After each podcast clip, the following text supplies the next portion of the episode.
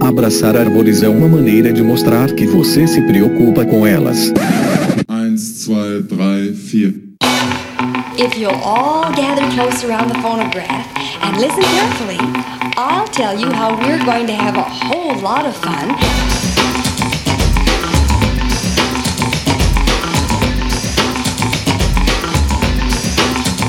Aqui é Fernando Lima e este é o Desabraçando Árvores, um bate-papo sem firula sobre ecologia e conservação, a vida, o universo e tudo mais. E estamos de volta, meus caros e minhas caras, após um pequeno recesso de final de ano aí, colocando as coisas em dia, refletindo sobre novas possibilidades. Tem muita coisa bacana aí vindo no podcast aí esse ano de 2023, junto com os novos desafios que nos aguardam neste ano, que não são poucos. E voltamos, voltamos com grande estilo, porque hoje, meus caros e minhas caras, eu lhes trago ninguém mais, ninguém menos que Roberto Leonan Morim Novaes. Ele que é biólogo com mestrado e doutorado em biodiversidade e biologia evolutiva pela Universidade Federal do Rio de Janeiro, a UFRJ, especialista em taxonomia, biogeografia e ecologia evolutiva de morcegos neotropicais. Atualmente, ele é pesquisador bolsista da Fundação Oswaldo Cruz, a famosíssima Fiocruz, atuando na área de saúde ambiental na Fiocruz Mata Atlântica. Suas pesquisas são focadas em taxonomia de morcegos, ecologia evolutiva de mamíferos e relação parasita-hospedeiro-hábitat, que envolvam mamíferos silvestres e micro-organismos causadores de doenças zoonóticas. Ele publicou mais de 70 estudos científicos revisados por pares, ou seja, em, em revistas indexadas, incluindo artigos e livros, e ele é revisor de mais de 20 periódicos científicos internacionais. Atualmente, ele é secretário-geral da Sociedade Brasileira para o Estudo de Quirópteros e é associado da Sociedade Brasileira de Mastozoologia e da American Society of Mammalogists nos Estados Unidos. Possui experiência com pesquisas em campo, laboratório e em coleções biológicas em docência superior, atuando como professor e orientador para os níveis de graduação e pós-graduação. Atualmente é professor e orientador credenciado nos programas de pós-graduação em Biodiversidade e Biologia Evolutiva da UFRJ e em Biodiversidade e Saúde da Fiocruz. E não é tudo, meus caros e minhas caras, porque ele também é baterista da banda Punhal. Fiquem ligados, fiquem ligadas, porque obviamente está sensacional. Seguimos! Pessoal, vamos aqui rapidamente para os nossos jabás. Sigam lá nas redes sociais, no Facebook, o Desabraçando Árvores Podcast, no Instagram, o arroba Desabrace, no Twitter também, o arroba Desabrace. E somos um podcast, um não, quatro. Sigam lá os nossos quatro podcasts, o Desabraçando Árvores, o Que Bicho é Esse, o Que Bicho é Esse Crianças e o Cadernos de Campo lá no Spotify, na Amazon, no Orelo e na Apple Podcast. Se inscrevam no Google Podcasts ou no Cashbox e favoritem no Deezer para não perder nenhum episódio. Lembrando que se você ouve lá no Spotify, deixe lá cinco estrelinhas na avaliação pra gente, porque isso nos ajuda e nos deixa felizes e cotetes. Hey, that's something everyone can enjoy. Pessoal, este é um projeto independente que se sustenta literalmente a partir de um grupo absolutamente maravilhoso de apoiadores e apoiadoras que abraçaram o Desabraçando né, na nossa campanha de crowdfunding lá no apoia.se barra desabrace, apoia.se barra desabrace ou através de doações pontuais no PicPay, no arroba desabrace. Os apoiadores e apoiadoras têm acesso a um grupo exclusivo no WhatsApp, acesso aos bastidores, desabracevas, né? A gente tá sempre trocando ideia lá. Então, se você se sente compelido, se você se sente compelida, né? se você acredita no que a gente tá fazendo aqui, considere aí apoiar o nosso projeto a partir de um real lá por mês no apoia.se barra desabrace. Esse projeto continua existindo porque essas pessoas financiam o projeto, né, com as despesas que nós temos mensalmente. Então, mais uma vez, se você se sente compelido, se você se sente compelida, considere aí apoiar a partir de um real o nosso projeto e manter esta bagaça aqui online. Antes de seguir, pessoal, lembre-se sempre aí de mandar os seus feedbacks, né, os seus retornos, mandar as suas pedradas no nosso e-mail, que é o primeirapedra@desabrace.com.br. Se você tem aí considerações sobre este episódio ou episódios anteriores, mande aí o seu e-mail né, no primeirapedra@desabrace.com.br. Lembrando sempre as palavras de Jesus em João capítulo 8, versículo 7. Se você não tem nenhum pecado, seja o primeiro a tirar uma pedra. Seguimos! That was fun. Let's do it again.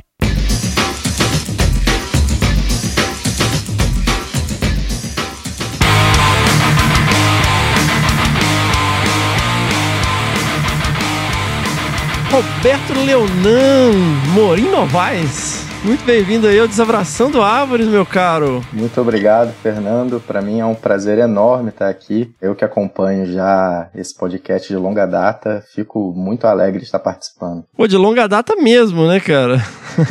Exatamente. Eu acho que desde o início, praticamente, eu descobri o podcast lá no Congresso Brasileiro de Mastozoologia em 2019, durante a sua palestra, e desde então eu tenho acompanhado semanalmente. Pô, legal, cara. E aqui estamos. E aí, meu cara, você sabe que a gente começa pelo começo. Então vamos lá. Você é carioca? Eu sou carioca, sou nascido e criado aqui no Rio de Janeiro, o sotaque não, não deixa enganar, né? eu nasci num bairro de periferia aqui do Rio de Janeiro, chamado Madureira. É um bairro super tradicional do samba, um bairro pobre, né? Da zona norte do Rio, mas é um bairro super tradicional do samba e muito conhecido pelas escolas de samba, pelo carnaval. Você cresceu em que época? Infância anos 80? não? Eu sou nascido em 87, então, na verdade, Ah, eu peguei o finalzinho, o iníciozinho dali dos anos 90, né? Cresci nos anos 90.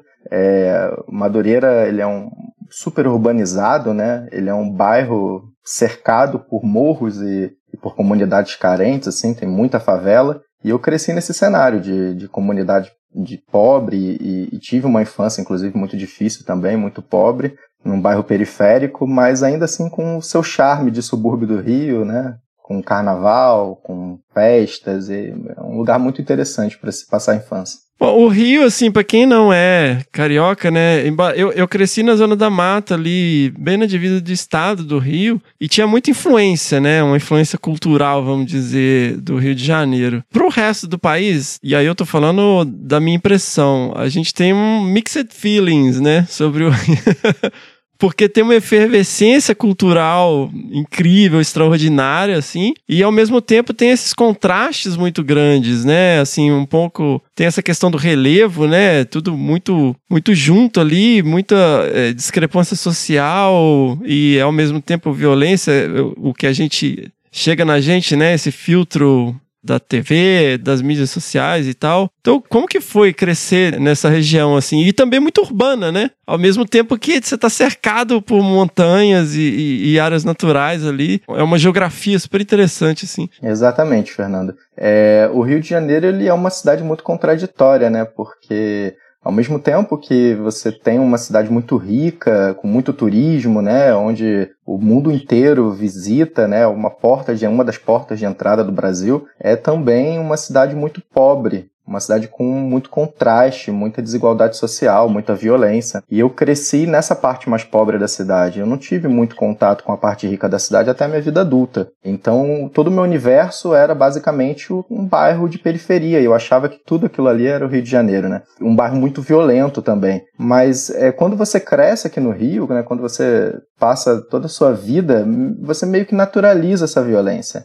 Então não, não chega a ser um problema para você enquanto você é jovem, enquanto você está na infância. Você não pensa muito nisso, embora isso seja um problema muito grande, né?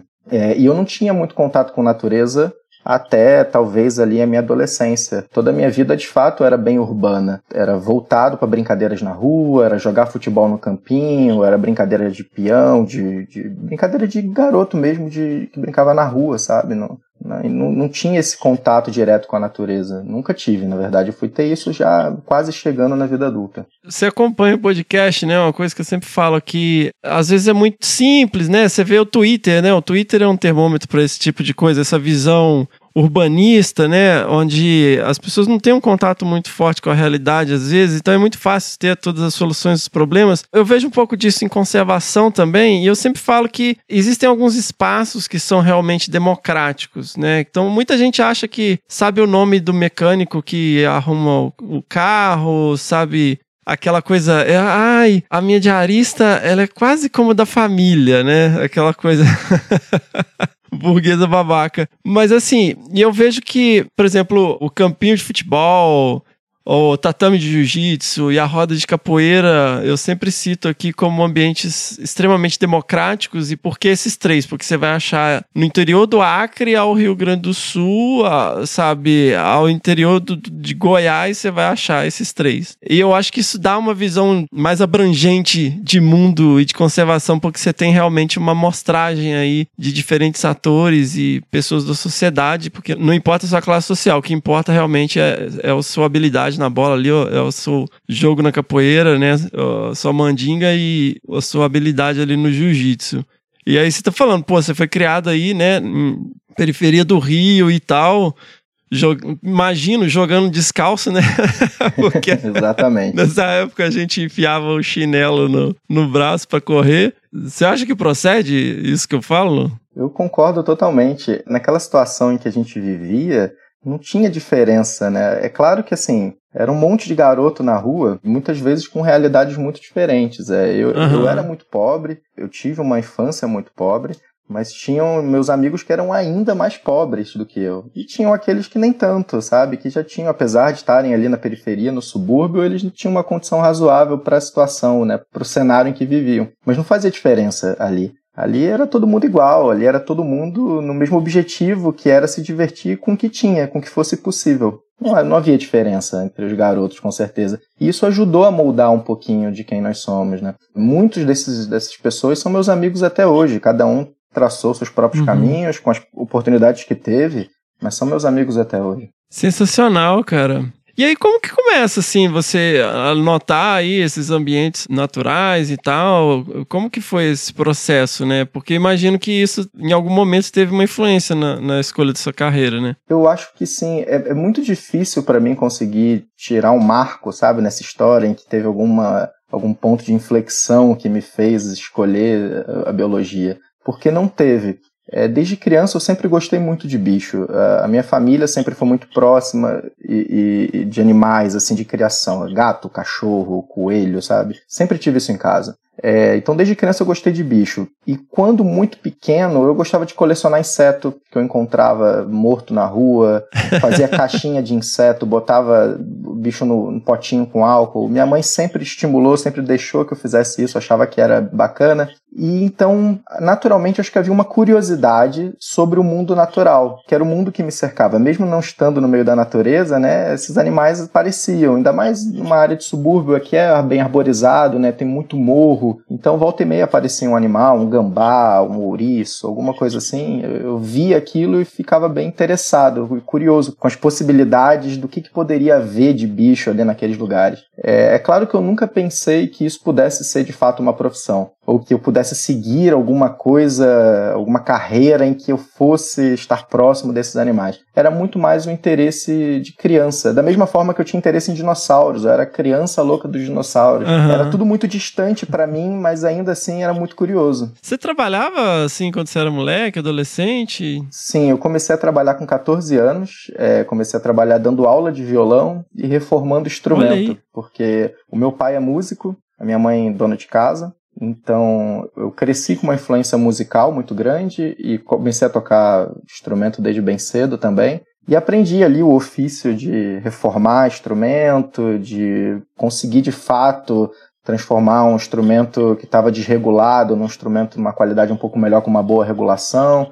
Então, com 14 anos, eu fui à luta. Fui dar aula de violão para as pessoas do bairro mesmo. Cobrava bem baratinho, porque eu não era de fato um professor, era um garoto só que, que sabia um instrumento e também reformava o instrumento no, em casa mesmo, sabe? Assim, no, no quartinho de casa. Lixava, invernizava, regulava, trocava corda, afinava, fazia tudo para entregar um instrumento melhor ali para os colegas. Quem dá aula de instrumento musical tem aquele negócio, tem um aluno que vai, vai três aulas depois some, e tem uns poucos que continuam, né? E qual que era a coisa, assim, que você mais ouvia, assim, ah, eu, eu queria aprender violão porque eu queria tocar tal música. Nessa época, o que que era? Na verdade, assim, a maioria das pessoas queria aprender a tocar violão porque queria montar uma banda. Ah, Aquele iniciozinho dos anos 2000 ali, tava florescendo uma nova geração de bandas de pop rock, né? Então era muito comum que os garotos de 13, 14 anos quisessem montar uma banda. Então eles me procuravam como eu já tocava e, e já tinha todo esse background que era vi- vindo de família, né? Eles me procuravam para, olha, eu quero aprender a tocar porque eu quero montar uma banda. E muitos montaram mesmo, assim, alguns montaram banda até comigo depois de algum tempo. Era uma, uma, uma brincadeira saudável que a gente tinha ali, mas eu cresci num universo muito musical também, por conta dessa questão de estar muito próximo dos instrumentos, né? E ter essa condição de, de tocar. sensacional, cara. Pô, muito bom, muito bom. Música preenche muito a vida, né, cara? Eu tava comentando com a minha esposa outro dia que eu conheço uma pessoa que eu nunca vi, assim, convivendo ao longo de muitos anos. E eu nunca vi essa pessoa ouvir uma música, nem declarar nada, assim, ah, pô, tal banda ou tal cantor, cantora. E eu falei, cara, essa pessoa é muito estranha, velho, porque. É, eu, eu cresci ouvindo a seguinte frase, que quem toca um instrumento não fica sozinho nunca. é, A pode minha crer. família falava, sempre falou muito isso. E não, e não só meu pai, mas meu tio também toca violão, toca cavaquinho. Então, assim, é, isso era realmente algo muito comum. As festas de família eram sempre terminavam com alguém tocando violão, batucando num balde de água e fazendo samba no quintal. Era, era uma rotina mesmo, sabe? De todo final de semana. Todo encontro de família era assim. Pô, sensacional, cara. Dada as circunstâncias, fazer um curso superior era algo que fazia parte da realidade da sua família? Ou era uma coisa que você almejou e, e, né, e foi atrás, assim? Então, ninguém da minha família até aquele momento tinha buscado é, fazer faculdade, assim, era realmente algo muito, muito distante. Não fazia parte do, do cenário, sabe, das perspectivas, assim, olha, não, naturalmente você vai terminar a escola e vai fazer faculdade. Não, isso não era algo, algo normal, né? Eu tenho uma irmã mais velha e ela teve que trabalhar bem cedo também para poder conseguir, sabe, conquistar as coisas na vida, para conseguir se manter, se sustentar. Então não, não- a gente não, não era algo que era estimulado. Só que eu tive uma sorte, eu estudava num- numa, numa escola. É, eu era fui bolsista numa escola particular, porque minha irmã estudou nessa escola, minha mãe estudou nessa escola, e eu consegui ter uma bolsa lá e consegui fazer um, um bom ensino é, numa escola particular. E essa escola abriu uma- um curso técnico. E eram três opções na época de curso técnico. Era um curso técnico em enfermagem, um web designer e um curso técnico em biologia. Que era muito focado para trabalhar com a área de meio ambiente, um pouquinho ali voltado para na época havia aquela todo aquele iniciozinho ali do- dos anos 2000, né? Tinha toda aquela aura das mudanças climáticas em voga, começando a se discutir isso. Então esse curso técnico era meio voltado para você trabalhar com essa área de meio ambiente ligada à conservação. E aí eu fiquei até um pouco em dúvida de qual curso técnico eu escolhia, mas eu escolhi esse curso de, de meio ambiente. Né? Era um técnico em biologia, na verdade, a área era meio ambiente, mas era um técnico em biologia. E eu acho que foi aí que as coisas realmente passaram a mudar a- a- na minha cabeça. Assim. Foi aí que eu tive a perspectiva que, olha, não, existe uma profissão, sabe? Eu posso seguir uma carreira de fato ligado aos animais que eu gostava, aos bichos, né? Uhum. E foi aí que eu acho que teve o grande, a grande virada da minha vida foi nesse curso. Esse curso também tem um, um pé na biologia marinha, né? Sim, ele tinha um pé na biologia marinha porque um dos professores que fundou esse curso, que ajudou a criar esse curso, que era o Dr. Ronaldo Leão, ele era biólogo marinho. Então, ele puxava muito sardinha para essa área da biologia marinha. Como o curso não poderia existir com esse nome, porque não dava para cadastrar em nenhuma, nenhuma área reconhecida naquele momento, né? Isso não era uma área válida. Então, eles tiveram que colocar como área meio ambiente e com uma especialidade ali em técnico em biologia. Mas era, foi muito legal, porque era um curso, apesar de ser um curso de uma, de uma escola particular do subúrbio do Rio, Era um curso muito rico, porque ele tinha aulas de campo, a gente fez curso de mergulho, a gente fez captura de animais silvestres, é, tinha aula de laboratório, a gente aprendeu a fazer EIA rima, por exemplo, isso para uma escola técnica era algo realmente muito impressionante. Era um curso muito completo. Infelizmente a escola fechou, o curso fechou, não existe mais, mas ali eu acho que foi um momento embrionário para muitos biólogos, é, porque muita gente saiu desse curso e seguiu a faculdade de biologia e mantém carreira acadêmica até hoje, inclusive. Olha só, cara. E assim, o, o curso técnico, nesse caso, ele é um substitutivo do que era o segundo grau ou era após o segundo grau? Não, pra... ele era um complemento ele ocorria ao mesmo um tempo. A gente fazia o um ensino médio regular uhum. de segunda a sexta e o curso técnico sábado e domingo. Então a gente estudava de segunda a segunda. Ah, tá. Pô, então você estudava de segunda a segunda, ainda dava aula de violão, consertava instrumento. Exatamente. Olha é, aí. A gente tinha que se virar, né? Infelizmente, assim. Ou felizmente, eu acho que na verdade, quando eu olho para trás agora em retrospectiva, eu penso que isso foi bem interessante. Isso é, fazia a gente ter uma percepção de mundo muito mais ampla, sabe? É, as oportunidades que a gente conseguia enxergar eram muito maiores, tinham muito mais coisas que a gente podia fazer que não era só limitado a uma área ou outra área. Então dava, a gente dava nó em pingo d'água para sobreviver. Muito bom, cara. É com certeza, felizmente, né, cara? E, e isso também te dá é, uma bagagem muito grande para lidar com várias situações o resto da vida, né? Eu considero que talvez tenha sido o momento mais importante da minha vida foi ter feito esses três anos de ensino médio com um curso técnico que me permitiu, de fato, perceber as oportunidades que eu poderia poderia ter. Coisas que eu não teria, né? Eu não teria tido essa visão de fato se eu não tivesse cursado esse curso. Provavelmente teria sido um ensino médio regular, é, eu não saberia o que, que, eu poderia fazer da vida. E eu não, né, é, foi uma, uma, mudança de visão que abriu muitas oportunidades. Muito bom, cara. E aí você conseguiu passar na federal. Exato. Não foi fácil, né? Porque naquela época o vestibular ainda não era unificado, não tinha o Enem. Uhum. Era um, cada, cada universidade fazia o seu vestibular. Eu prestei vestibular para todas as universidades do Rio. É, o Rio de Janeiro tem algumas universidades públicas, né? Eu prestei para todas. E aí naquela época eu passei para duas universidades, a primeira vez que eu fiz, que era o ENF, que fica numa cidade muito longe aqui do Rio, em Campos dos Goitacazes, e passei para Rural, que é em Seropédica. Só que as duas ficavam muito longe da minha casa, eu não teria como bancar uhum. e estudar em outra cidade, morar em outra cidade, porque minha família não tinha condições de me ajudar, de me manter estudando nessas cidades. Então eu não pude e estudar nessas universidades. Então eu tive que prestar vestibular pela segunda vez, esperar mais um ano, é, porque era vestibular uma vez por ano, então a gente tinha que esperar todo aquele ciclo se iniciar de novo. Foi quando eu prestei vestibular pela segunda vez e então eu passei para a UFRJ, que foi a, a, universidade que eu fui cursar. É, vestibular, crianças, para quem né, tá acostumado com o Enem, era, era uma, alguns dias de prova que você tinha que cuspir tudo que você aprendeu no segundo grau. né? Era literalmente, né?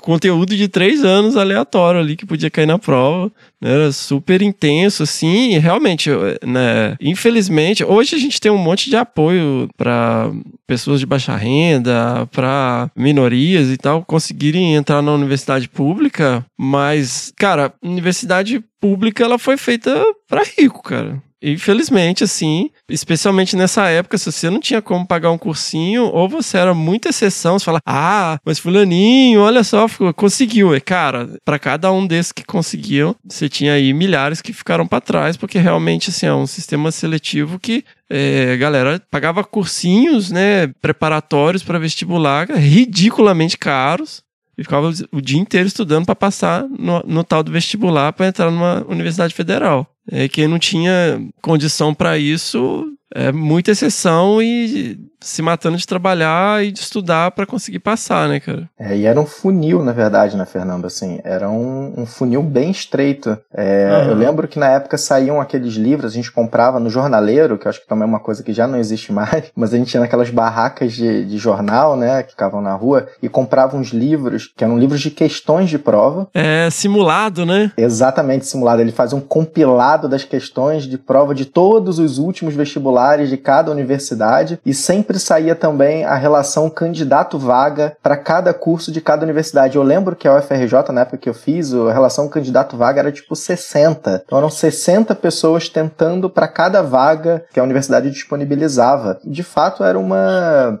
era um funil bem estreito, né? E como não tinha esse sistema unificado, né, o que acontecia era muito triste, porque as universidades das capitais né, ficavam com muita concorrência e muitas vezes as universidades do interior ficavam com vagas ociosas, porque as pessoas não conseguiam ir até o interior para estudar exatamente, ou não sabiam que poderiam ir, né? Agora com esse sistema unificado, né, o SISU ele é um pouquinho mais interessante porque a pessoa faz a prova, uma prova só e ela sabe para onde ela consegue passar e ela, se ela tiver condições, ela se muda de cidade, de estado, né? E aí as universidades elas evitam ficar com vagas ociosas. Isso diminui também a concorrência por vaga, né? É um sistema um pouquinho melhor, mas é uma pena na época que eu, que eu estudava não tinha isso. É que nós estamos falando também de quando a internet era um bebê, né? Assim.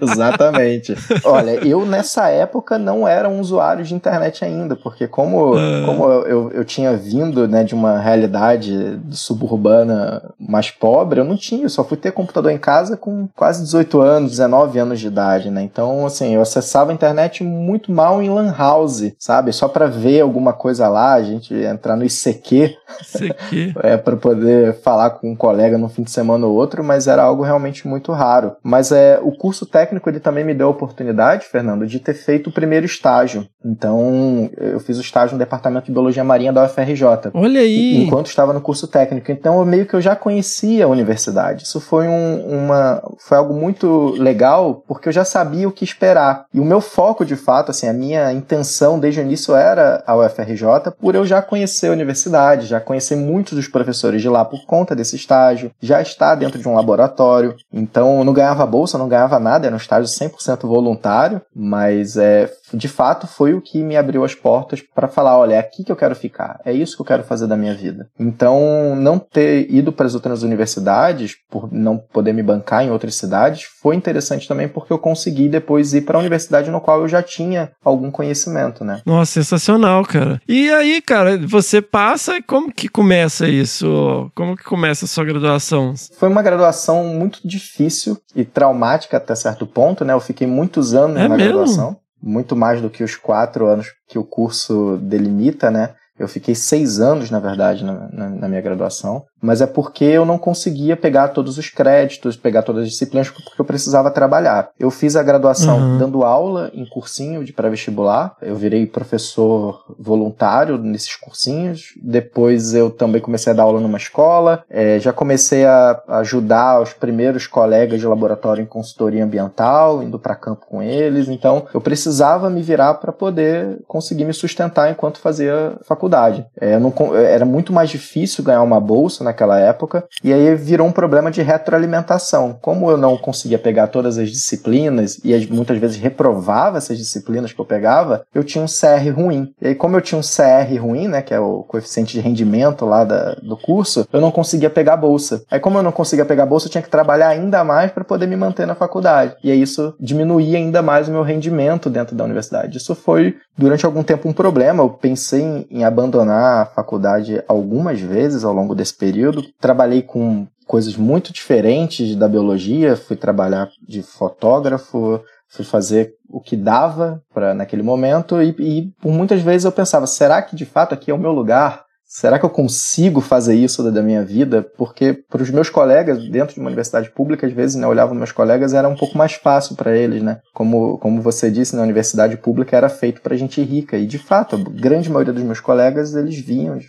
classe média. Então isso foi um desafio. É, cara, quem que é beneficiado? Se você pode passar o dia inteiro no laboratório fazendo um estágio, né, cara, mesmo sem bolsa, se a bolsa não é um fator decisivo, é lógico que você tem uma vantagem, né, cara? Conviver naquele ambiente e tal, e frequentar os lugares e tal, se você não tem que é, dividir esse tempo, você tem uma vantagem muito grande em cima de quem precisa dividir o tempo ali. Exatamente. Eu, eu acabava fazendo estágio nos horários que, que eu conseguia e que o professor aceitava também. Então, durante algum tempo uhum. da graduação, por exemplo, eu fiz estágio num laboratório onde eu fazia estágio de madrugada, porque eu fazia um experimento com uns roedores no laboratório, que eu precisava coletar a urina desses roedores durante 24 horas. Então, o estágio que eu consegui, e eles aceitaram isso, era que eu passasse a madrugada inteira coletando urina de roedor. De uma em uma hora, eu ia lá coletar a urina daquele roedor para poder medir a concentração de sais, né, a osmolaridade lá da urina daquele roedor. Era um trabalho de ecofisiologia. Então, assim, eu fui me encaixando nos estágios que eu conseguia a partir dos horários que eu tinha disponível. E era aquilo, né? A gente ia um pouquinho ia para o campo, aí conversava com o professor para aliviar a falta naquele momento, porque eu precisava daquele dinheiro ali que aquele campo ia me dar. Depois eu precisava fazer algum evento com foto para poder ganhar um, um, trocado, e aí eu precisava conversar com aquele professor. Então a gente eu fui levando a faculdade ao longo dos seis anos assim, sempre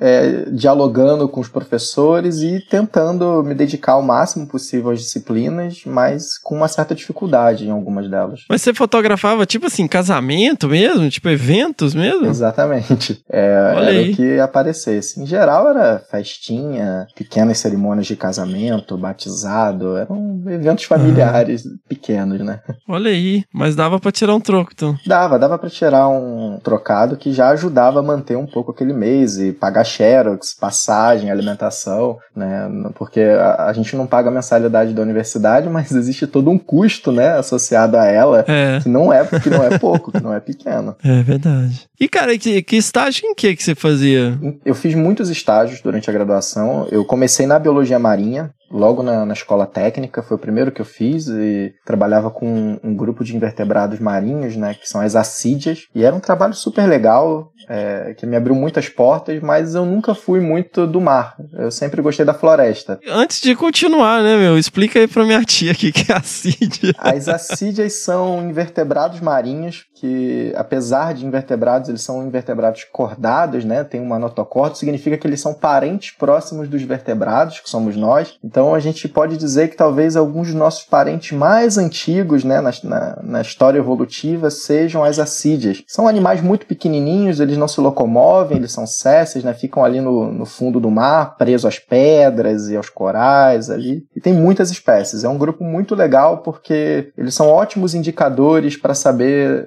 se aquele ambiente marinho ali está muito poluído, está pouco poluído. Então eles são muito utilizados como indicadores de poluição marinha. Olha aí, muito bom, muito bom. É, e aí eu fui continuar minha, minha, minha vida. Como eu gostava de floresta, eu fui procurar trabalhar com outras coisas, com animais de floresta. Então, eu fiz um estágio no Laboratório de Vertebrados da UFRJ, o LabVert, com o professor Rui Cerqueira. É, lá eu trabalhava com ecofisiologia de roedores, mas eu também, paralelamente, comecei um estágio na Rural, que era aquela universidade que eu não conseguia ir estudar porque eu não conseguia uhum. me bancar lá. E foi aí que eu me encontrei. Foi o meu primeiro estágio com morcegos. É, era o laboratório de mastozoologia, que era do professor Adriano Perac, já um professor aposentado hoje, e eu trabalhava como estagiário de um aluno de mestrado.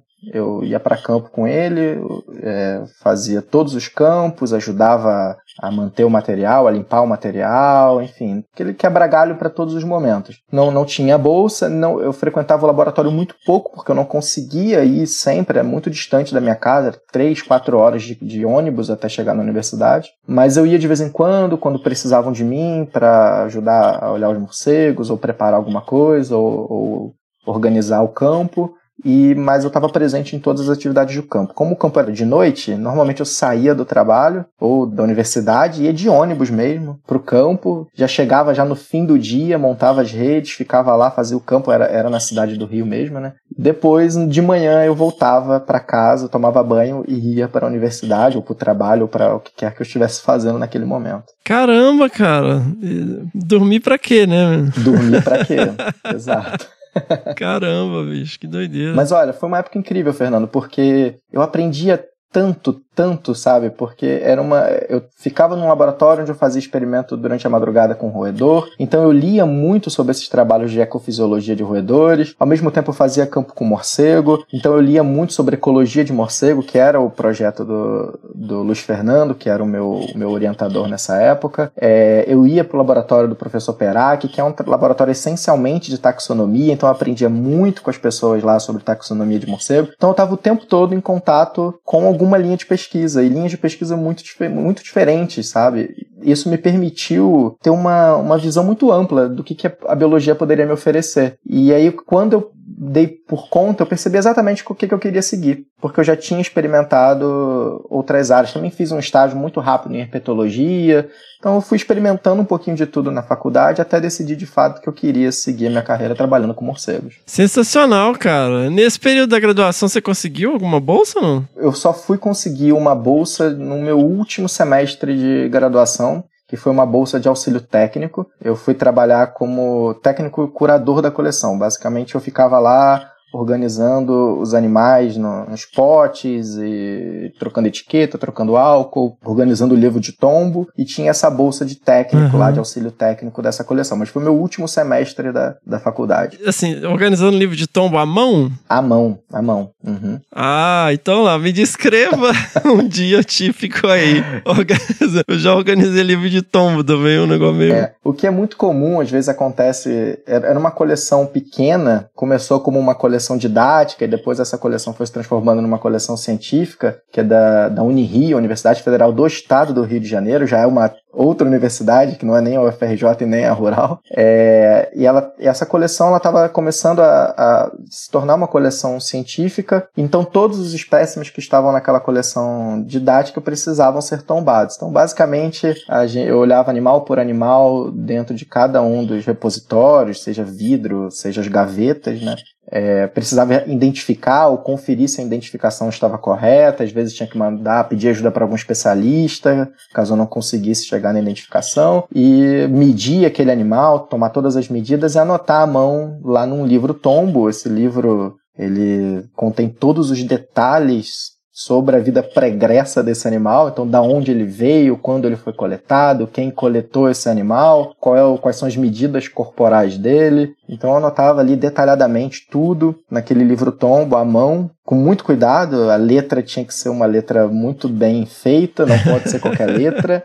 É, o livro não pode conter rasura, então tem que ser muito cuidadoso nessas anotações. Só pode utilizar caneta nanquim, não pode utilizar nenhum outro tipo de caneta, porque ela é resistente à água e a álcool. Então é, tem todo um trabalho bem minucioso. E eu fiquei um semestre fazendo esse trabalho e eu adorava. Era terapêutico. Cara, imagina o nível de concentração que você precisa para escrever qualquer coisa sem rasurar. Nunca. Eu fico vendo, quando eu tô escrevendo, às vezes aí você começa a pensar em outra coisa, aí começa a tocar a letra, começa. é uma questão de treino. No início era muito difícil. É, né? É, eu confesso que eu tive que tirar páginas e colocar páginas várias vezes porque eu errava. Mas depois uhum. das primeiras primeiras semanas ali, você começa a treinar a sua concentração e ao ponto de uhum. errar cada vez menos e menos e menos e depois o trabalho fica, fica bem mais fácil de ser executado, né? É, a concentração é igual um músculo, né, cara? Você tem que exercitar ela, né? Exatamente. Muito bom. E aí você forma, cara. E, e, então?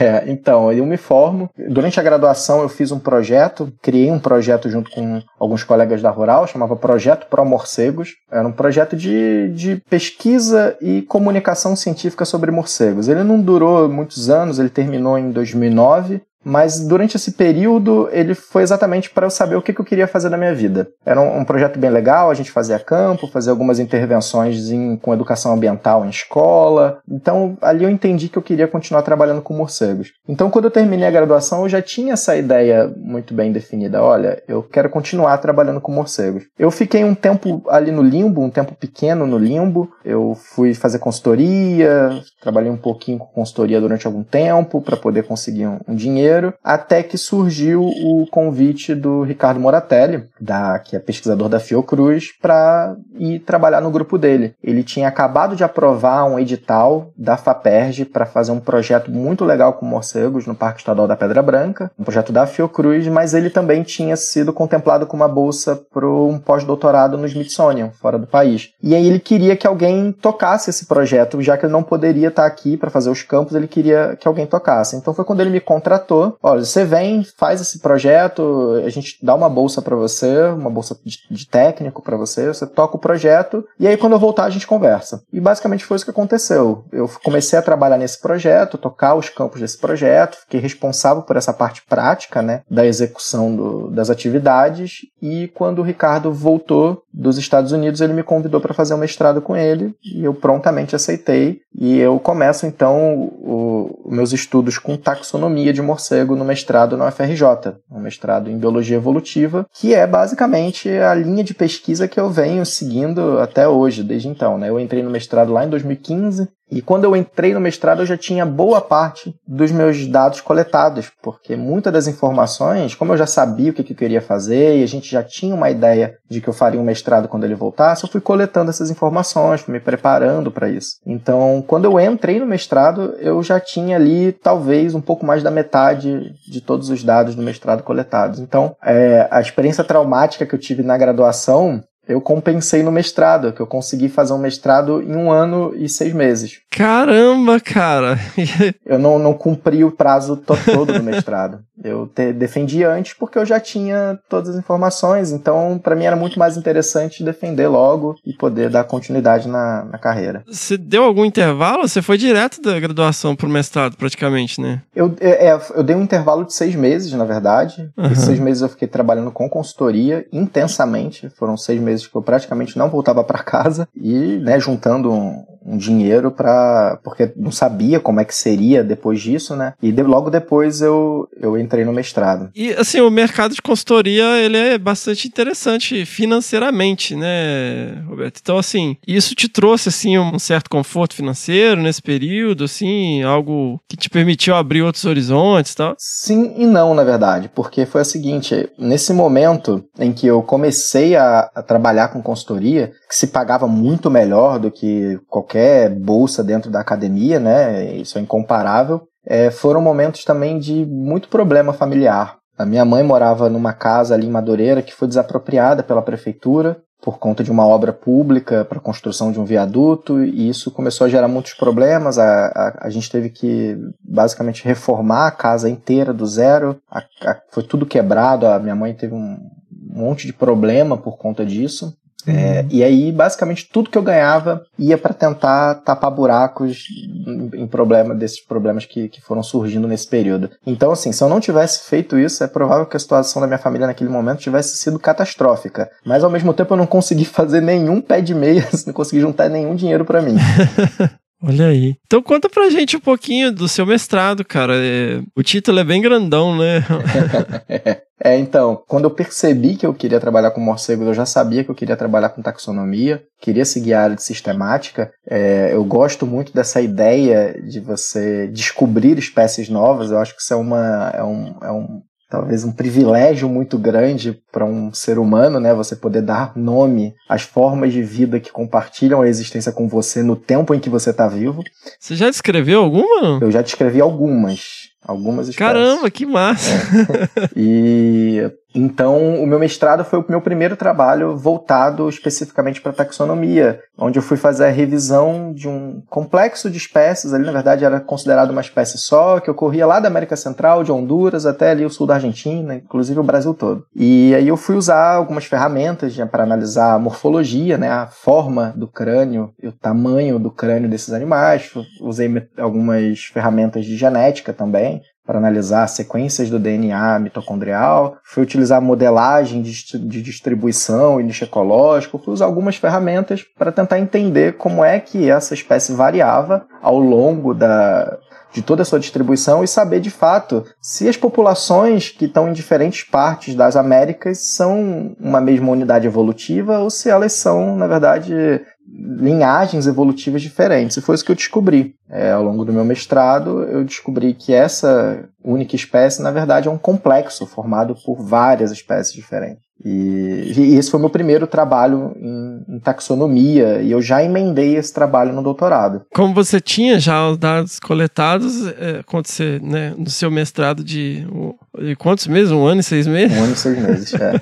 De um ano e seis meses, você basicamente integrou, sistematizou e analisou esses dados, então. Exatamente. Eu, eu fiz as disciplinas, eu analisei tudo, eu busquei mais algumas, algumas amostras, mas enfim. É, foi basicamente um período de análise, entender também, aprender a lidar, a trabalhar com essas ferramentas, porque era tudo muito novo para mim, eu não, não sabia mexer nos programas, eu não entendia o que, que essas análises faziam, como elas trabalhavam, então fui entender isso e aplicar. E, e logo, assim, eu defendi o mestrado numa semana e na semana seguinte eu fiz a seleção para o doutorado. Eu defendi, na verdade, o mestrado já pensando nessa seleção. Como eu tinha saído um edital, eu falei, bom, acho que é isso. Eu vou defender e vou prestar essa seleção e vou dar continuidade a esse trabalho. E foi o que eu fiz. O trabalho foi uma. Meu doutorado foi a continuidade disso. Mas ao invés de eu trabalhar com uma espécie só, eu decidi trabalhar com o gênero na América Central e do Sul inteira. Caramba, cara. É engraçado. No tempo que eu fiz só o doutorado, você fez mestrado e doutorado.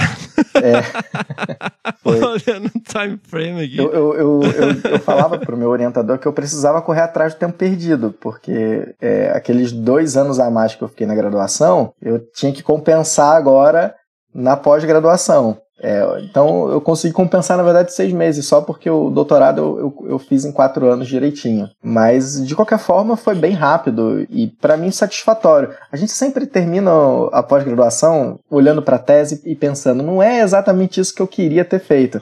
Ainda mais que eu defendi o doutorado durante a pandemia, né? Então muitas uhum. das coisas que eu deveria ter feito, eu já tinha uma viagem é, agendada para os Estados Unidos com passagem comprada. E, e foi quando veio a pandemia e fechou tudo, eu não pude ir. Então, boa parte da, dos dados que eu iria gerar lá nos Estados Unidos eu não pude gerar. E aí a gente sempre termina, ah, nossa, poderia ter sido melhor. Mas ainda assim foi satisfatório. E eu tenho conseguido resolver boa parte dos problemas que eu me propus nessa tese e parte desses dados que eu não consegui coletar durante o doutorado, né, eu estou produzindo agora depois disso, né? Depois de ter terminado. Mas vamos lá, cara. Assim, no, você visitou muitos museus, você, né, visitou muitas coleções para coletar dados. No momento que você passa para o doutorado e expande, né, a sua linha de pesquisa, como que foi isso? Eu visitei coleções menos do que eu gostaria, porque é, por conta da pandemia eu queria ter visitado muito mais coleções, mas é, metade do meu doutorado foi na pandemia.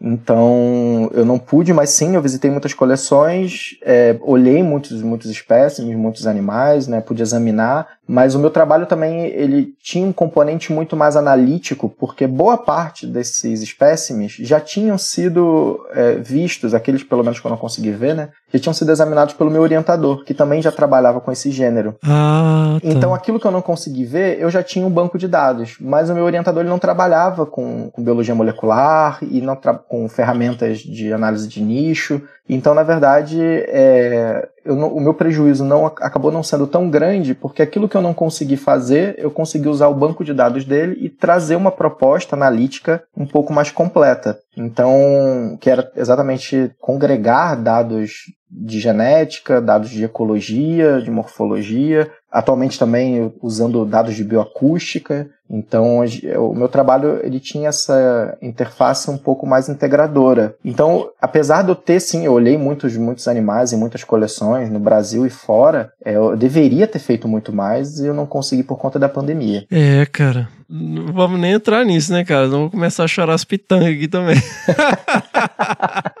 Essa é a realidade de todos os pós-graduandos que estavam cursando de 2020 para cá, não, não tem como. E, cara, vamos lá, tem toda essa parte de taxonomia, né? A gente fez um, um, episódio abordando bastante essa questão de taxonomia com os queridos Anderson Feijó, Fábio Nascimento, né? Achei muito legal, assim, ver essa perspectiva. Eu acho que a galera da taxonomia, assim, eles têm um, um é uma comunidade grande, né? E, e, às vezes eu acho que talvez não receba a atenção merecida, né? Que é aquela galera que fica lá nas coleções e tal. Eu acho que pro público em geral, o pessoal não sabe o valor de uma coleção, né? Você vê o reflexo disso quando você vê uma coleção que pega fogo e o areva, né? Tipo, ah, foi lá lá, o museu pegou fogo, olha aí. Lamento, quer que faça o quê? Vira notícia velha dois dias depois, né? É. Então, Mas e, e pensando assim nessa parte ecológica também, porque você, com o pé no, no Instituto Oswaldo Cruz, você também tem um viés para essa parte também de saúde, né? Uhum. Como que é, entra essa parte na sua pesquisa? É, é interessante porque a gente vê a taxonomia como uma ciência pura, né? Assim, como, quase como se ela tivesse isolada do, do resto de todas as outras coisas. Não, o seu trabalho é ir lá, analisar um monte de espécimes, né? um monte de animaizinhos que estão depositados em gavetas de uma coleção e dizer que, que qual é a identidade, né? Quem é ele? Ele qual, qual espécie é?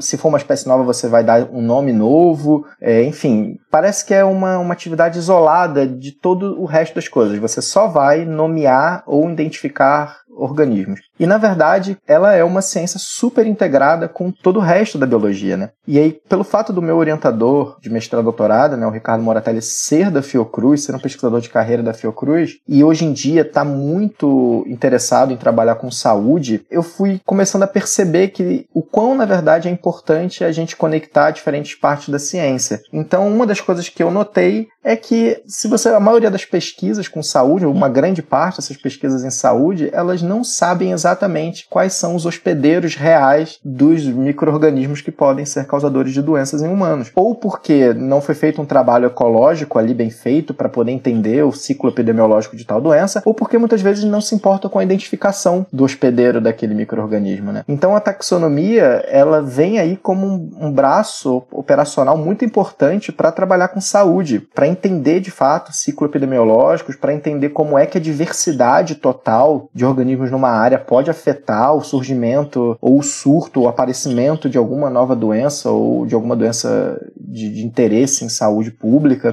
Então, aos pouquinhos, eu fui conectando essas informações. Eu fui conectando um pouquinho essa área de taxonomia com essa área de saúde. Então, quando eu termino meu doutorado, quando eu defendo o doutorado, eu, eu logo em seguida eu, eu fiz uma proposta de, de, de pós-doc com taxonomia, é, mas seis meses depois apareceu uma bolsa da FAPERJ, apareceu uma, um edital da FAPERJ, que era um edital para jovem pesquisador fluminense, que era para você criar novas linhas de pesquisa em alguma instituição. Um edital super legal, com um aporte de, de recurso muito interessante e com a possibilidade de você inaugurar alguma nova linha de pesquisa. E eu, eu foi isso que eu propus na, na Fiocruz. Eu, eu me candidatei para esse edital com a proposta de criar uma linha de pesquisa em taxonomia de morcegos reservatórios. Então, para tentar exatamente ligar um pouquinho desse conhecimento taxonômico com o conhecimento em saúde, sabe? Quem são esses morcegos de fato que podem ser hospedeiros de micro-organismos zoonóticos, né?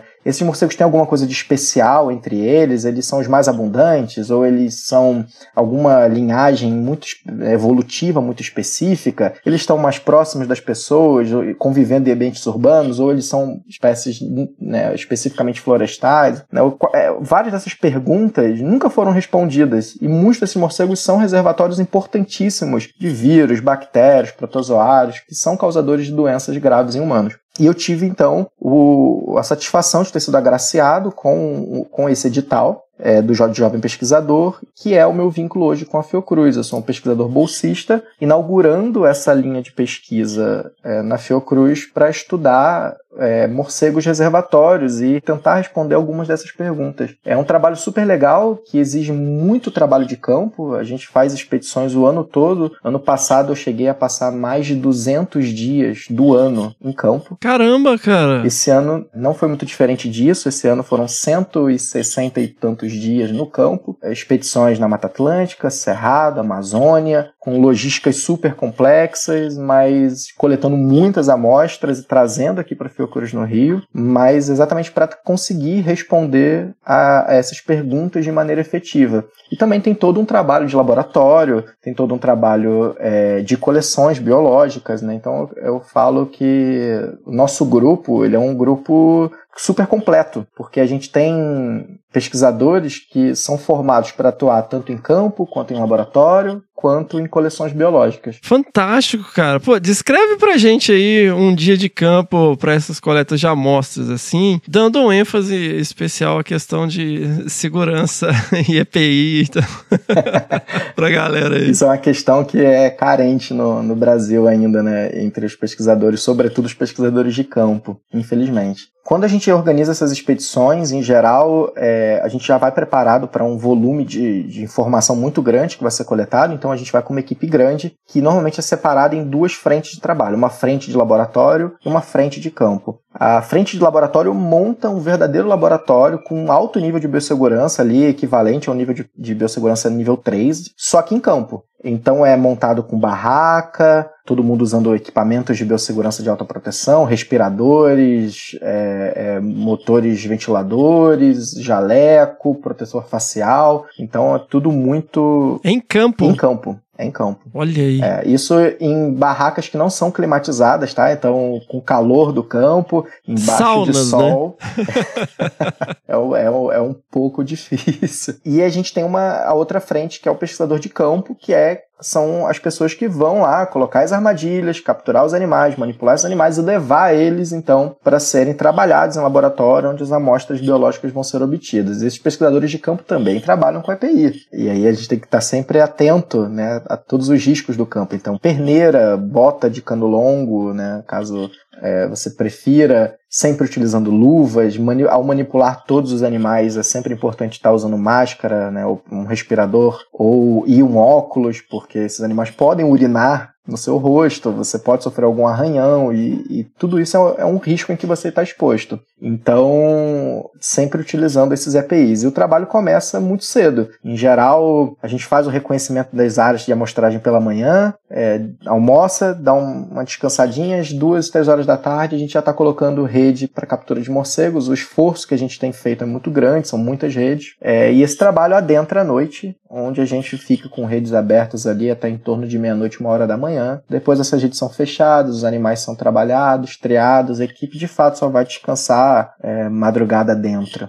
Então, Caramba. é um trabalho exaustivo que dura um certo período. Acabei de voltar agora de uma expedição na Amazônia de 17 dias, lá no Marajó, onde a gente fez tudo isso, inclusive um laboratório montado embarcado. O laboratório dentro de uma embarcação. Olha aí, caramba. É dedicação, é uma vida, né? Uma, uma causa praticamente, porque você passa aqueles 17 dias ali dormindo 3 ou 4 horas por noite no máximo, se alimentando de uma forma não ideal, com volume de trabalho que é grande e que é um pouco estressante, com muitas responsabilidades, também tendo que se preocupar com a qualidade das amostras que você está obtendo e com o transporte disso depois até o Rio de Janeiro, onde vai ser analisado em laboratório, pelas parcerias que a gente faz com, com toda, todos os laboratórios da Fiocruz. Né? É, uma, é uma missão, mas que a gente faz com muito prazer, sabe, Fernando? Porque é, é, é, muito interessante os resultados do ponto de vista da pesquisa, mas é também muito gratificante estar junto das comunidades no interior do país, tentando ajudar essas comunidades a ter um pouquinho mais de consciência sobre os riscos em que elas estão envoltas e diminuir as chances de alguma doença ou algum surto aparecer nessas regiões. Muito bom, cara, muito bom. Só um, um adendo assim, pessoal, pô, tá armando rede para morcego, três horas da tarde, pensando aí na minha querida tia lá de Carangola. Como são muitos equipamentos, né, tia? Ele, você monta o equipamento, mas você não ergue a rede, né? Você vai abrir a rede. Quando a gente fala abrir a rede, elas são fincadas, né? Pode ser um equipa um, uma haste, né? Um, pode ser bambu, pode ser algo de alumínio e tal. E as redes ficam ali, mas aí você só levanta elas realmente à noite, né? E uma coisa que eu acho que também dá para acrescentar, né, Roberto, é, é, ganhando uma merreca, né? Quem, quem tá fazendo mestrado, para quem não sabe, eu não vou chamar de bolsa, sabe? O salário de quem tá fazendo mestrado é R$ 1.500 o salário de quem está fazendo doutorado é R$ 2.200. Todas essas questões que o Roberto tá levantando, dormir pouco, trabalhar pra caramba, né, todas essas condições, né, e, e, e tem mais essa outra questão também que, assim, ganhando muito pouco para fazer isso. Exatamente. Ganhando muito pouco e com oportunidades muito escassas, né? Porque é, eu oriento né, no mestrado, no doutorado, tanto na FRJ quanto na Fiocruz, e, e o que eu vejo é isso, assim, é uma falta de perspectiva desses alunos. O aluno defende Sim. o seu mestrado e muitas vezes não, não, não tem nenhuma perspectiva do que fazer com aquele título a curto e médio prazo. Ele pode criar um planejamento de carreira acadêmica, eu sempre saliento isso para os meus alunos, sabe? O quanto é importante ele ter um planejamento de carreira para gerir uh, o seu próprio progresso, mas é, mantendo expectativas reais, sabe? E entendendo que isso vai funcionar a médio e longo prazo. A curto prazo é sempre muito difícil para esses alunos vislumbrarem as possibilidades que eles podem ter. Então, ganhando muito pouco, trabalhando muito e, em geral, com uma perspectiva muito baixa. Né? Isso é ruim, isso é ruim para a autoestima dos alunos, isso é ruim para a produtividade, porque você acaba trabalhando sob pressão, o que vai obrigatoriamente né, te trazer ou, ou te levar a problemas emocionais, porque você fica, cara, eu tenho que produzir muito, ganhando muito pouco, com muito pouco tempo, e o dinheiro que você ganha praticamente ele é inteiro consumido por questões ligadas ao seu trabalho, ao seu projeto, e sobra muito pouco para o seu lazer, para você se alimentar bem, para você se vestir, sabe? Para você fazer qualquer outra coisa do seu aspecto de vida. Eu amo o que eu faço, Fernando, assim, eu sou muito apaixonado pela nossa área, mas é preciso muita tranquilidade, muito equilíbrio emocional para você se manter dentro dessa área. E eu faço questão de passar isso para os meus alunos sempre que eu posso de que ele está adentrando uma carreira que é uma carreira que vai exigir muito equilíbrio e perspectivas muito pequenas, muito baixas. Mas, em geral, é muito satisfatório quando a gente vê que algum desses alunos consegue seguir, sobreviver dentro da ciência, né? É, no, no Brasil é, é, difícil, né, cara? E um trabalho tão importante, né? Acho que a, a pandemia esfregou, né? Nem mostrou, esfregou na cara de todo mundo.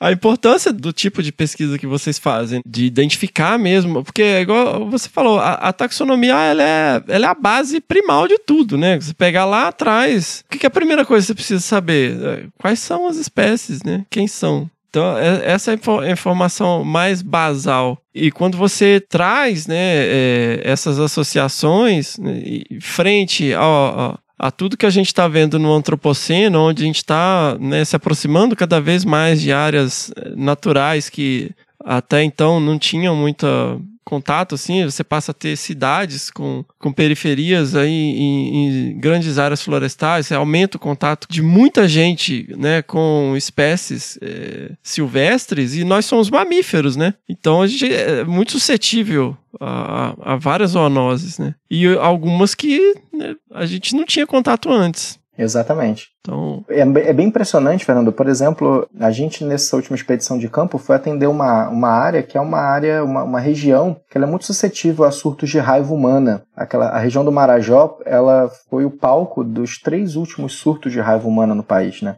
É, e alguns desses surtos levaram a vida de dezenas de pessoas, sabe, em, em intervalos de dias. Então é uma, é uma situação muito séria. E é um caso muito interessante porque nessa região o, os casos de raiva humana são transmitidos diretamente por morcegos. Então são pessoas que estão vivendo em condições onde elas estão expostas a agressões de morcegos hematófagos. O morcego que se alimenta de sangue vai lá se alimentar do sangue das pessoas. Isso acontece nessas regiões especificamente porque em geral, o que está acontecendo na região do Marajó é uma retirada de madeira numa velocidade muito grande. Isso tem mudado o cenário ecológico da região e aumentado, inclusive, a, a, também a, a, prevalência de caça nessas localidades. Então, animais de médio e grande porte, que, que antigamente né, os moradores da região relatavam que eram muito comuns, eles já não são mais vistos. Então, capivaras, antas, veado, cateto, macaco, a gente anda pelo meio da floresta e não vê praticamente mais esses animais. E a região do Marajó é uma floresta alagada, então é muito difícil você conseguir manter criações de animais domésticos lá. Então quem consegue ter vai ter duas ou três galinhas e três porcos e normalmente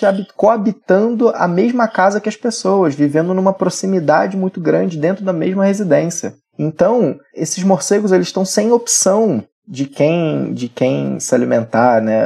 As suas presas naturais já não estão mais lá. E aí tá restando para eles os animais grandes que sobraram, que é basicamente pessoa e um ou outro animal de criação que essas pessoas mantêm dentro da casa. E isso tem favorecido um, um número grande de ataques a humanos nessa região. A gente tem atendido essas comunidades ribeirinhas sempre com muito cuidado, muita cautela, porque elas estão numa situação de risco, mas elas ao mesmo tempo não sabem, elas não entendem a situação em que elas estão é, é, vivendo. E colocar isso tem, isso tem que ser colocado de uma maneira muito delicada. Então a gente vai com agentes de saúde que vão fazer um trabalho de educação em saúde com essas comunidades também, ao mesmo tempo que a gente faz a amostragem, captura esses animais. É, a, a, as comunidades muitas vezes têm uma certa resistência à vacinação, porque existe ali uma influência muito grande de certos segmentos da igreja que são contrários à, à, vacinação. Então essas pessoas muitas vezes estão seguindo a orientação que o líder daquela comunidade ali está dando e aquele líder da comunidade é um pastor ou ele é de algum segmento mais radical que orienta aquela população a não se vacinar. E então é um cenário muito delicado de trabalho que envolve uma responsabilidade muito grande, porque a gente está lidando com vidas animais, mas está lidando com vidas humanas, e a gente está lidando com uma situação de risco real que pode por vezes acabar é, causando um impacto muito grande no sistema de saúde dessas cidades, porque são cidades muito pequenas que não têm capacidade de lidar com esses surtos. É, o último surto que foi em Laguna, é, no município de Portel, lá na região do Marajó, no Pará, ele custou ao município quase 3 milhões de reais e o município não tinha esse dinheiro para ser consumido em duas, uma, um pouco mais de uma semana de surto. Até o combate a esse surto se torna quase inviável enquanto ele está ocorrendo, porque o município não tem dinheiro para mandar pessoas e recursos para lá. Precisa ter uma intervenção federal. Então, assim, é, é sempre uma situação muito séria e que, infelizmente, é feito por hoje em dia, né, é feito por pessoas que são muito pouco valorizadas no seu trabalho. Logo a raiva, né, cara, que tem tanta referência a ela no Antigo Testamento, né? E assim, basicamente para observar as pessoas morrerem, né? Porque não tem o que fazer, né? Infelizmente aí é, existem, acho, acho, não chega a 10 casos clínicos em que conseguiram manter algum sobrou alguma coisa da pessoa, né? No final, assim, tem uma menina nos Estados Unidos que ela ela fala e tal, ela tem, né? Mas ela tá muito sequelada. Tipo, gente, é, é, inclusive você tá me devendo, né? Umas, uns contatos aí da galera é que tava com raiva né, até hoje. Cara, raiva é uma das coisas assim, é horrível, é horripilante, mas é uma das coisas mais fascinantes que a gente tem em termos de zoonose, né, cara? Porque assim, é, fatalidade é 100%, né? Tirando essas raras exceções. E é basicamente muito mórbido, né, cara? Muito mórbido, assim. É, é a hidrofobia, a pessoa fica morrendo de sede com hidrofobia. Ela não, se ela vê água, ela entra em pânico. De ver, contato visual, a mera menção à água a, a, pessoa pode ter até convulsão, né, cara? É um negócio assim muito louco, muito louco. E do ponto de vista evolutivo, é absolutamente fascinante, né, cara? Porque assim, você pega esses, esses uh, divulgação científica nas redes sociais, aí vai os negócios assim, é, você sabia que o fungo transforma ah, as formiguinhas em zumbis? Aí é super interessante e tal. Mas, pô, um bicho super primitivo, né, cara? Super primitivo. Você ah, muda lá um negócio de comportamento, ah, vou me expor aqui e tal. Formiga, ela, ela prende lá no, numa folhinha o fungo fungo consome ela e joga esporos na floresta, né? Você pega um negócio, cara, qualquer baleia pode pegar raiva. Qualquer mamífero, qualquer mamífero que existe no mundo pode pegar raiva. Me corrija, viu? Alguns, eles meio que são excluídos por conta da probabilidade, mas do ponto é, de... É, lógico que é baleia, é. não vai ver uma cachalote lá espumando, mordendo. Mas do ponto, do ponto de vista epidemiológico, sim, qualquer mamífero pode pegar raiva. É, então assim, tecnicamente, sim, é lógico. Você, ah, pô, como que uma, uma, uma sei lá, uma cachalote vai pegar uma, coisa? Mas assim, tecnicamente, né, ela é capaz simplesmente pelo fato de ser mamífero. Mas aí, assim, e aí, cara, você tem uma mudança comportamental, porque a gente, quando fala raiva, não é um negócio assim, ah, o bicho fica violento. É tipo, é, é assim, você arrancar o braço do bicho ele usar o braço para te bater, sabe? É um negócio assim. é, é, é, interessante porque, na verdade, o, o, vírus ele age sobre o sistema nervoso central e ele causa uma, uma manipulação do seu comportamento, né? É, a tendência Exato. à agressividade é, na verdade, um mecanismo de transmissão do vírus, né? Um mecanismo. Exato, cara! Para que esse vírus seja propagado. A taxa de concentração do vírus na saliva, quando tá no auge, é altíssima. E aí, que, que, aonde que vem a parada da violência, de morder qualquer coisa? Pro vírus passar pra frente, cara. Olha, você conseguir alterar o comportamento de um mamífero para que ele se torne é, violento e passe o vírus, porque a, a carga viral vai para a saliva para ser passado para frente através de um comportamento. Cara, isso. E a hidrofobia é, é exatamente para evitar uma diluição dessa saliva. Cara, para evitar que essa saliva seja diluída. Cara, olha o nível, cara, é, é incrível. E isso acompanha o ser humano desde sempre, né? Sim. É, é, é um negócio assim: o, o cão, é, ah, o melhor amigo do homem, não sei o que. Cara, na Babilônia era um bicho do inferno, né? Por Porque você tinha. As cidades eram cercadas por cães raivosos. Era o famoso cachorro doido, né? Acho que no Rio a gente via muito, ah, o cachorro doido, né?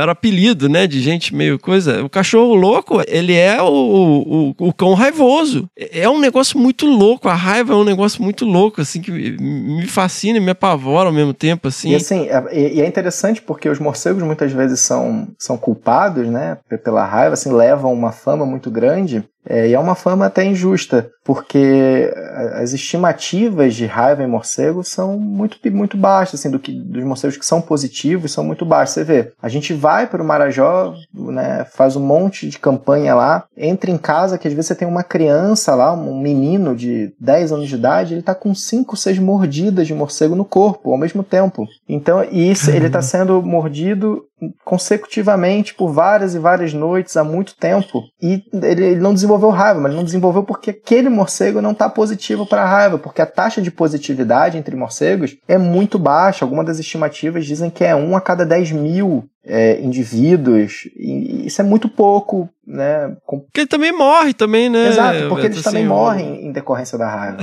Então... ele é vítima também, né? É, o, o que leva a um surto, né, é uma congruência de fatores, sabe? Assim, você tem que ter o vírus circulante no momento onde aquele morcego, por alguma razão, está atacando uma pessoa é, numa situação onde aquela pessoa não vai conseguir buscar ajuda médica, porque se ela foi atacada numa noite ela no dia seguinte acordou de manhã, tá com a mordidinha ali, sangrando tudo mais, ela busca uma unidade de saúde ela toma o soro e a vacina, ela não vai desenvolver raiva, porque o soro e a vacina são muito seguros e praticamente inibem qualquer chance do, do desenvolvimento da doença, se claro, né, o tratamento for feito corretamente e continuado, não é um tratamento único, são vários dias em que você vai ser acompanhado. Mas é. é que o vírus demora, né, para percorrer demora, a área demora. Da, da mordida até chegar no cérebro, né? Então o surto ele acontece. É daí que vem a quarentena, né? Exatamente. Então o, o surto ele é decorrente, sabe, de, de fatores, de uma série de, de elos que vão se fechando até formar uma correntinha. E, e são fatores que não são muito muito simples de ocorrerem. Porque senão a gente teria surto acontecendo a toda hora tempo todo. É, só que quanto mais exposto a gente está, ou se quanto mais isolada for uma comunidade, ou quanto menor a chance daquela população buscar ajuda médica, né, por questões sociais, é, é, é questões econômicas, não importa, ou religiosas, mas quanto mais difícil for daquelas pessoas buscarem ajuda médica, é, quanto mais eventos de exposição elas tiver e o ambiente for mais complexo e muitas vezes inconstante, maior a chance de que isso ocorra. E a gente, com essas mudanças frequentes da da paisagem, né? Com retirada de floresta, com a proximidade das pessoas com animais caçados, manipulação desses animais sem nenhum tipo de proteção, né? A gente está aumentando o número de eventos de exposição, o que fatalmente vai gerar como consequência um aumento no número de surtos, porque é só isso, é uma questão de probabilidade. E uhum. aí a consequência é essa que a gente tem vivido, né? A gente saindo de uma pandemia causada por um vírus zoonótico e começando a pensar em outras possibilidades possibilidades do que pode vir a ocorrer num tempo curto, porque não é se vai ocorrer, é quando vai ocorrer. Então, diminuir essas probabilidades de evento é talvez a, uma das missões mais importantes da, dos estados e das nações. Fantástico. Eu estava lendo um livro Spillover, do David Quammen. Uh -huh. Não sei se já... Incrível, maravilhoso. Em vários momentos ele fala que os virologistas eles estão esperando o The Big One, né? O grande... O spillover é quando... Um, explica aí, vai. Pô, eu que vou explicar isso. Spillover é quando um microorganismo que normalmente circula dentro de uma população de animais silvestres, ele salta daquela, daquele reservatório natural para um outro organismo que não tá, não, não lida direito muito bem com ele, né? Então, por exemplo, o, o vírus, né, o o vírus da Covid, né, o SARS-CoV-2, ele circulou, ele, né, um ancestral dele circulava em animais silvestres, muito possivelmente morcegos, e ele saltou para pessoas. E aí ele desencadeou então essa doença que é transmitida de pessoa para pessoa. Então, o spillover é aquele primeiro momento, aquele primeiro salto da população silvestre para um outro hospedeiro. Normalmente a gente usa mais esse termo para se referir a humanos, né? Então, você acha que o, o, COVID, o, o COVID foi o the big one ou ainda tem coisa pior aí para? é, é porque quando a gente fala em coisa pior, tudo tem a ver, na verdade, com a nossa capacidade de reação e não com a capacidade do, do, uhum. do organismo em si. É, a, a gente tem uma frequência grande, por exemplo, exemplo, de spillover de vírus do grupo influenza, né, dos vírus da gripe acontecendo. Só que em geral a gente uhum. já entendeu um pouco como lidar. É claro que ainda é uma doença perigosa, é a doença que mais mata no mundo, mas a gente já aprendeu um pouquinho a como lidar com essa doença, né? É, tem vacina, já existe o Tamiflu, né? Tem uma medicação disponível que ajuda a inibir essa replicação viral no organismo humano. É, a gente já entende quais são as formas de suporte para pessoas que estão em casos graves. É, a questão é, será que em algum momento vai surgir alguma que a gente está zero preparado? Que não tenha nenhuma capacidade de reação, porque apesar do SARS-CoV ter sido do, do, da Covid, né, ter sido um susto, de alguma forma a gente ainda tinha alguma, alguma maneira de reagir, porque a gente já tinha exemplos de doenças causadas por coronavírus anteriores. O primeiro SARS, lá de 2004, 2003, 2004, e o MERS, que é que vem, tido, vem tendo surtos de 2006 até hoje, tem, tem ocorrido no Oriente Médio. Todos dois causados por coronavírus respiratórios. Então meio que a gente já entendia um pouquinho, olha, a forma de suporte de vida é essa. O, o, o vírus se replica dessa maneira aqui, sabe? É, já existia uma plataforma de vacina sendo proposta desde 2005. É claro que não tinha sido desenvolvido, mas a plataforma existia.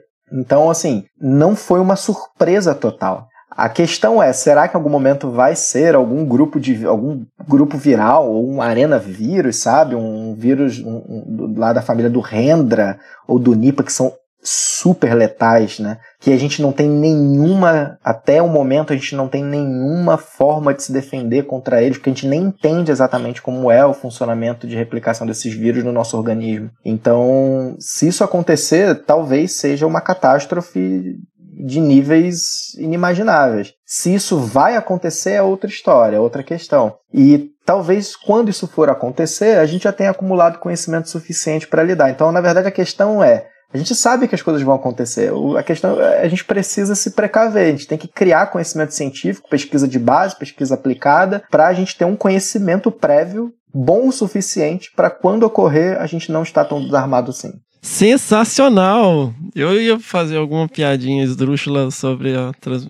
apocalipse, apocalipse zumbi acontecer quando a raiva for transmitida igual influenza, mas enfim, acho que não é o caso. Muito bom, cara, muito bom. Eu quero, né, fazer um episódio só sobre raiva, cara, porque é algo assim. Merece. É, é, é o grande pesadelo do ser humano. Qualquer civilização, qualquer história que você for ver, você vai ter menção à raiva, assim. Inclusive no Antigo Testamento. E olha só, existem evidências, existem evidências de transmissão de raiva por aerossol em caverna, ou seja, pessoas que Eita. inalaram o vírus e desenvolveram raiva. Apocalipse vai então, ser assim. assim. Se, se porventura, né? É, é, claro que isso deve ter acontecido num cenário muito, muito, muito específico. Eu imagino, sabe, essa, aquela concentração viral enorme de uma caverna super úmida que Imagina. foi capaz de manter o vírus viável, disperso ali no, no ar, o que é uma condição praticamente inimaginável para esse tipo de vírus, né? Mas, enfim, a hora que esse vírus desenvolver, sei lá, uma mutação e ele desenvolver alguma outra capacidade dispersão que seja um pouquinho mais eficiente, talvez um problema, a gente tenha um problema muito grande para ser resolvido. Olha aí, tá vendo? Guerra Mundial Z. Leia um livro, crianças. não, leia não, leia não. Assista o filme, que o filme é melhor que o livro. Legal, cara. Bom, cara, vamos fazer uma reflexão aqui, né, meu? Você foi bolsista da CAPES, né, no mestrado. Uhum. Você foi bolsista da CAPES no doutorado. Eu fui bolsista da CAPES no doutorado também. Você vê, um moleque lá de Madureira, né? Você é o primeiro doutor na sua família? Sim. Eu fui o primeiro é, a ir pra então, faculdade. Olha aí. Então, assim, olha a importância, né? Eu queria falar um pouco da importância desse, desse. Eu não vou chamar de auxílio, cara, porque isso é salário, cara. Você não ganhou bolsa para ficar coçando, né? Você tinha. Que eu, eu vejo pessoal para você ganhar uma bolsa, tem que ter um projeto submetido com cronograma, com orçamento, com as coisas, sabe? Você tem que executar ali, você tem que entregar um negócio no final. Então, assim, eu acho que bolsa é um negócio que se confunde, né? Porque fica parecendo um negócio, um auxílio financeiro do governo para você poder estudar. Não é isso. Então, assim, a gente vê aí né, a situação que está a ciência no Brasil e a importância de você ter agências de fomento bem estruturadas. Você tem aí, né? Você mencionou várias vezes a FAPERJ, né? Que atualmente é o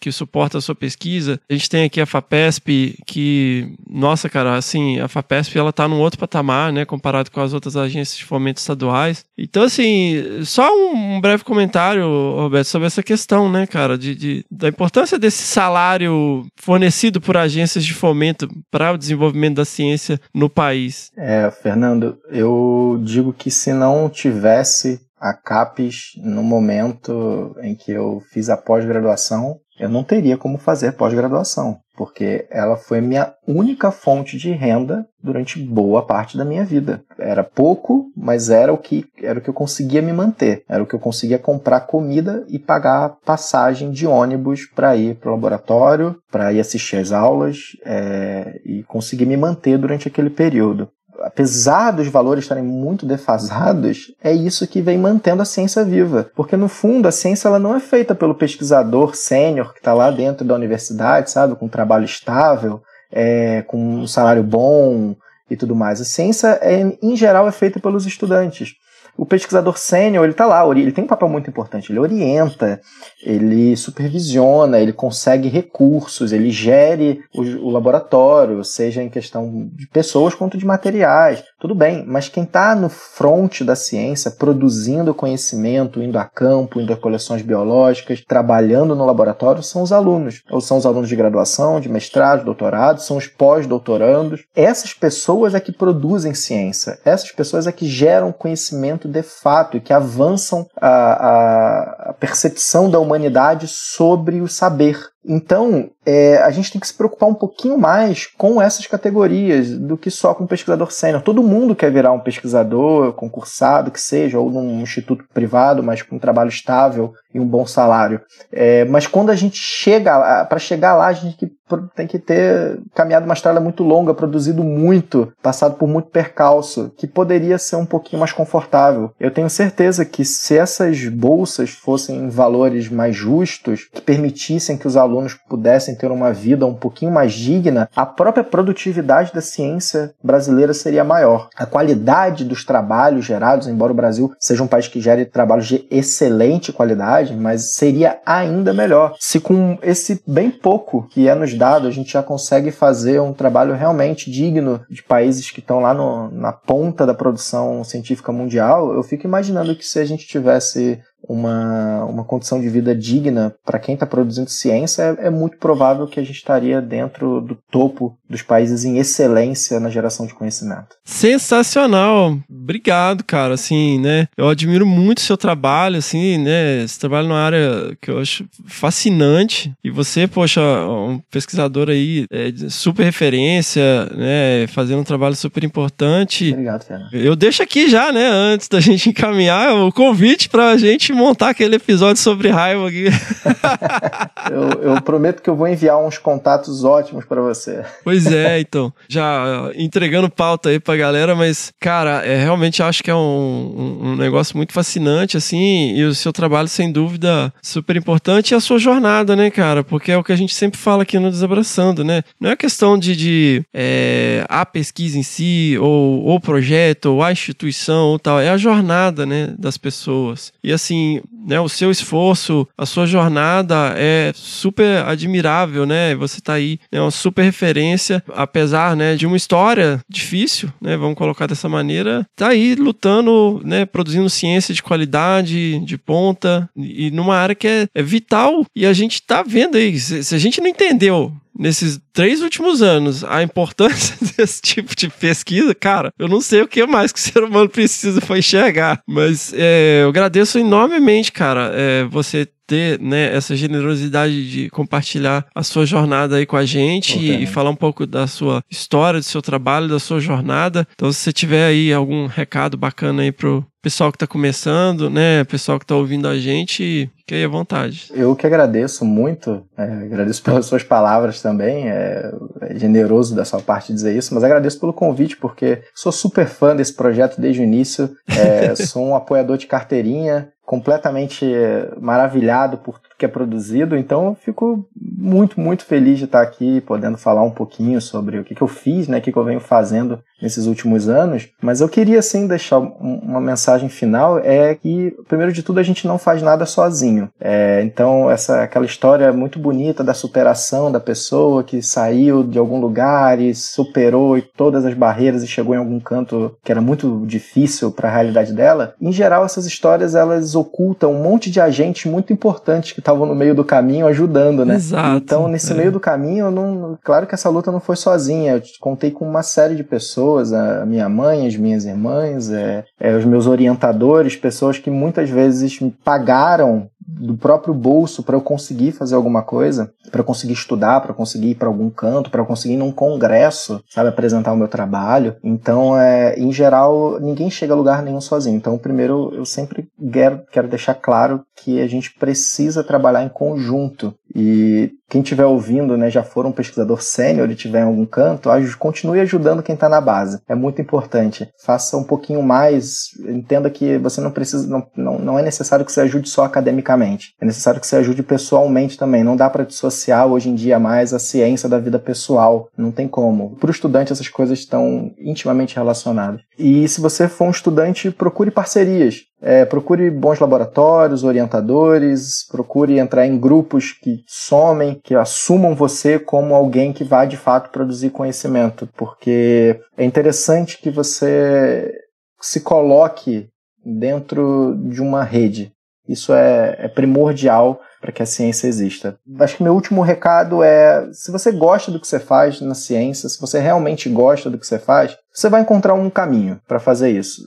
E entenda que não necessariamente seu caminho vai ser igual ao de todo mundo e que você vai conseguir fazer isso dedicando integralmente à ciência. Às vezes vai ter que dar um passo atrás, fazer outras coisas para poder ir adiante. Ciência é feita por pessoas, não é feita por cientistas, né? E pessoas são seres múltiplos, né? São tem várias faces. Então, senão você vai acabar se e pode abandonar um caminho que poderia ser um caminho frutífero no futuro. Tenha paciência que as coisas acontecem. Sensacional! Pô, falar o que depois disso, cara? Pô, bicho, obrigado demais, viu, Roberto? Obrigado, cara. Foi um, um prazer, uma honra, um grande privilégio receber você aqui. E as portas estão sempre abertas, cara, né? A gente tá sempre lá trocando uma ideia lá no, no grupo do Desabraçando, né? E, cara, vamos pensar em coisas bacanas aí pra gente trazer aqui pro podcast. E, e eu agradeço demais, cara. Obrigadão. Tamo junto.